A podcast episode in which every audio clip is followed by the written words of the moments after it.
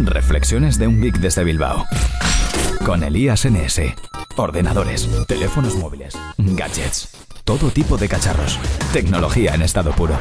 ¿Y de la que nos gusta? Reflexiones de un geek desde Bilbao. El podcast de Elías NS. Buenas a todos y bienvenidos a Reflexiones de un Geek desde Bilbao. Soy Elías Gómez, Elías NS en Twitter y en la mayoría de redes sociales. Y hoy os quiero hablar de programas de facturación. Reflexiones de un geek desde Bilbao. Elías NS. Ayer escuchaba un episodio de Emilcar relacionado con temas de facturación, con programas y demás. Explicaba un poquito cómo lo hacía y tengo unas reflexiones porque siempre en muchos de sus episodios en su podcast Daily eh, me hace pensar en cómo hago yo las cosas y siempre tengo cosas para aportar y que casi casi corregir, ¿no? Antes de nada, deciros que tengo pensado volver a grabar, no sé si diariamente o semanalmente o con qué regularidad, pero tengo muchos temas apuntados, tengo muchas cosas que contaros y espero que pronto, bueno, pues esté contándoos cosas nuevas. Ahora vamos ya a comentar el episodio de Emilcar. Y nos decía que durante mucho tiempo ha utilizado Numbers y Pages para gestionar el tema de la facturación y la contabilidad. A mí me han dado escalofríos al escucharlo y tenerme que imaginar en un procesador de textos haciendo facturas. Pero bueno, él explicaba eh, que Numbers, que sería el equivalente a Excel de Apple, él tiene un par de tablas para contabilizar eh, o para registrar las facturas recibidas y las facturas emitidas y que, bueno, principalmente lo hace para temas de contabilidad, ¿no? Em, sacar formularios de IVA, este tipo de cosas eh, que en mi caso lo hace mi gestor, mi, mi contable y no lo gestiono yo, pero sí que es verdad que nosotros se lo mandamos bastante bastante masticado ya, ¿no? Tenemos un Excel donde llevamos un listado de las, de las tareas, iba a decir, de las facturas con el importe base, el IVA, el importe total, etcétera, etcétera. Incluso creo que Nelly, porque de esto se encarga Nelly, hace le mete algún código respecto a las categorías en las que luego va a ir. Bueno, eh, tendría que tenerla por aquí para que nos explique un poco más. Y bueno, en cuanto a esta parte de la contabilidad, pues no tengo tengo mucho que decir, pero sí que ha dicho que durante mucho tiempo ha utilizado Pages para emitir facturas. Y claro, mm, el principal problema es que eh, cuando haces mm, más de una factura a un mismo cliente, estás teniendo que volver a escribir los datos del cliente. Sí, lo habitual suele ser coger una factura del cliente que sea anterior para no repetirlo, pero tienes que modificar luego los conceptos, los elementos que le estás facturando, los trabajos o los productos. Eh, también hay que tener mucho cuidado con eh, el número de factura que tiene que ser siempre consecutivo, es decir, tendrías que mirar cuál ha sido la última, poner el número siguiente, etcétera, etcétera. Y dice que desde hace un tiempo está probando alguna herramienta, algún servicio online para hacer este tipo de trabajos. Dice que está probando Anfix, que le permite mm, poner marcas a las facturas, facturas, o sea, marca de factura enviada, factura vista, enviarla por email, tener eh, soporte para pagos parciales, también, por supuesto, poder contabilizar las facturas recibidas, los gastos al fin y al cabo, ¿no? Respecto a las cuentas de gastos, eh, se quejaba de que no tenía categorías personalizables, algún, alguna categoría que estaba un poco obsoleta y que faltaba alguna más actual, y que por eso estaba moderadamente satisfecho. Decía algo así como que para eso me vuelvo a mi sistema anterior de Pages y Numbers.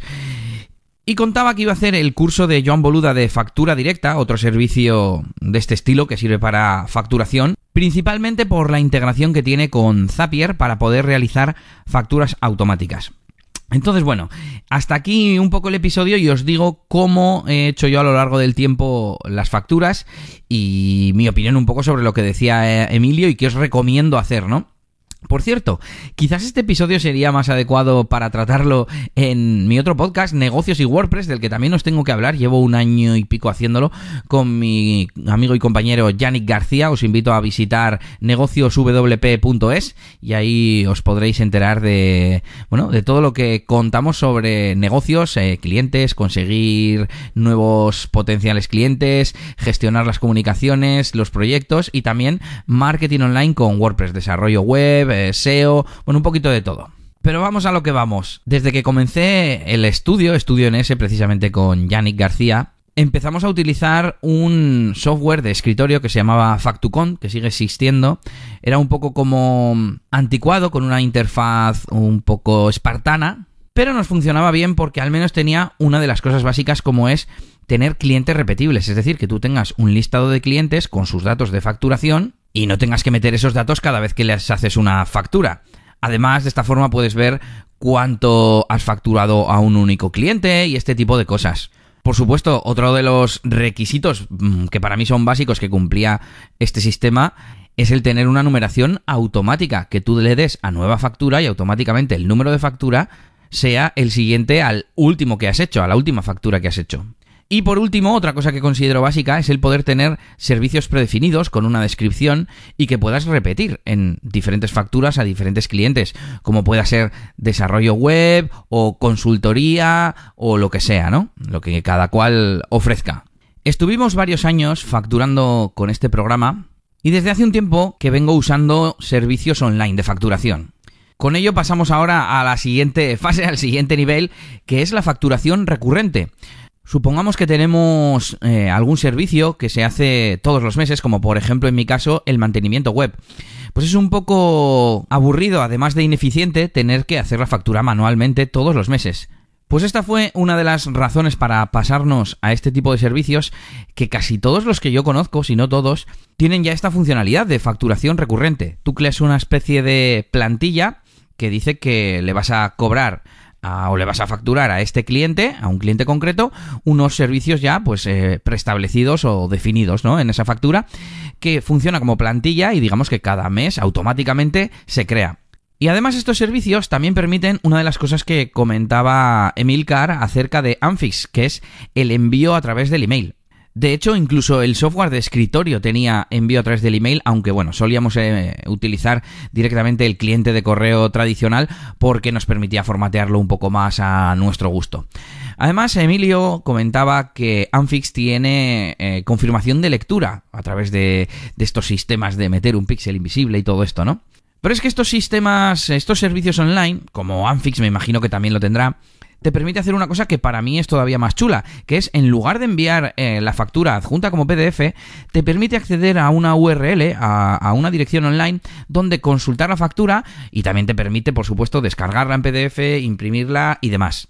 Esta visualización también genera esa confirmación de, lectura, mmm, avisando al servicio online de que el cliente ha visto la factura y a ti te aparece una marca, ¿no? Factura vista. Pero es que además, si hemos cometido algún error antes de que vea el cliente la factura, podemos solucionarlo. O podemos simplemente corregir la factura y escribirle al cliente. Desde el propio servicio, normalmente, incluso puedes volver a enviar el email y informarle a tu cliente de que has hecho una corrección pues en, una simple rata o en alguna cantidad o lo que sea. Yo personalmente la verdad es que a día de hoy no me iría a un sistema que no me permita hacer eh, facturas recurrentes. Es decir, si tenéis un servicio que se factura de forma cíclica, cada mes, cada trimestre o cada año, es muy interesante disponer de este tipo de servicios porque lo configuras una vez y luego te, ahorras todo el tiempo, ¿no? Toda la gestión que, que, bueno, no aporta nada, ¿no? Además, este tipo de servicios tienen recordatorios de pago, puedes poner una fecha de vencimiento de la factura y que se manden recordatorios, pues por ejemplo, al de 5, 10 y 15 días, por ejemplo.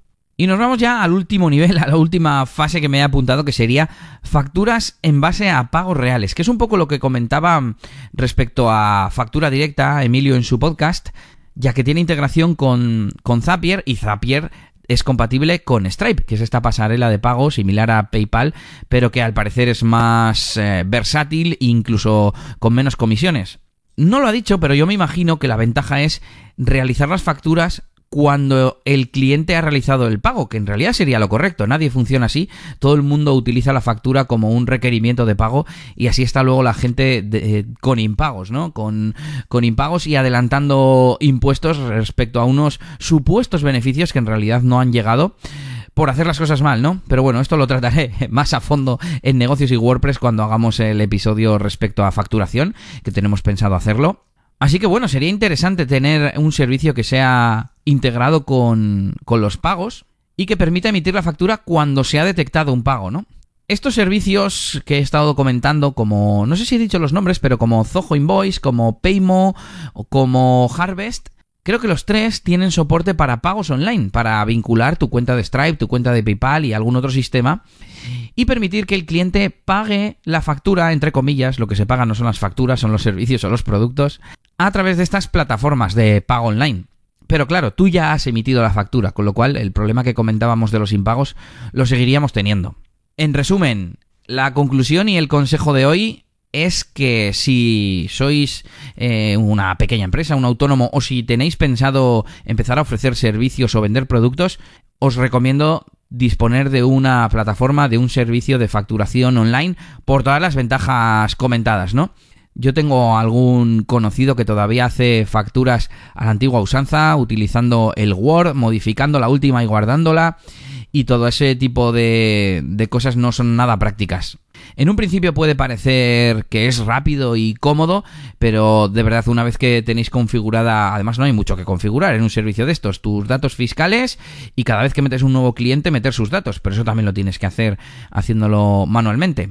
Y, lo dicho, que podáis tener clientes eh, que podáis, a los que podáis facturar más de una vez, que podáis registrar pagos para saber si una factura está pagada o no, eh, saber cuánto habéis ingresado en todo un año, por ejemplo.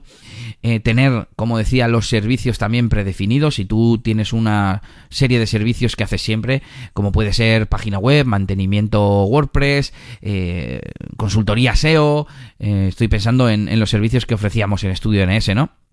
Pues que no tengas que escribirlos cada vez, escribiendo su descripción en la factura o lo que sea, y que simplemente tengas que elegirlos de una lista, ¿no?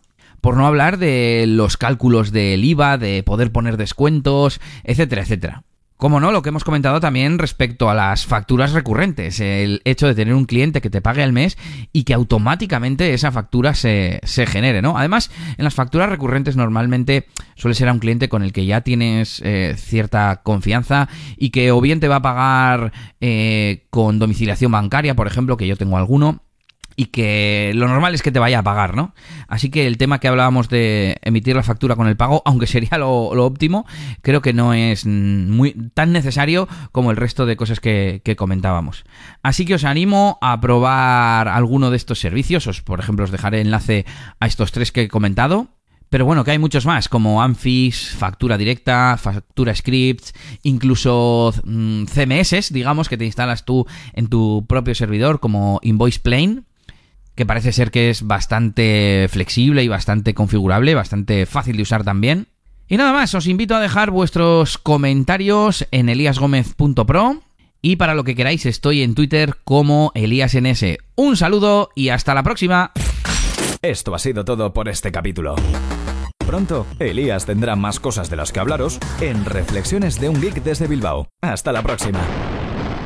Y recuerda que puedes buscar a Elías Gómez en Google Plus o en Twitter, arroba ElíasNS.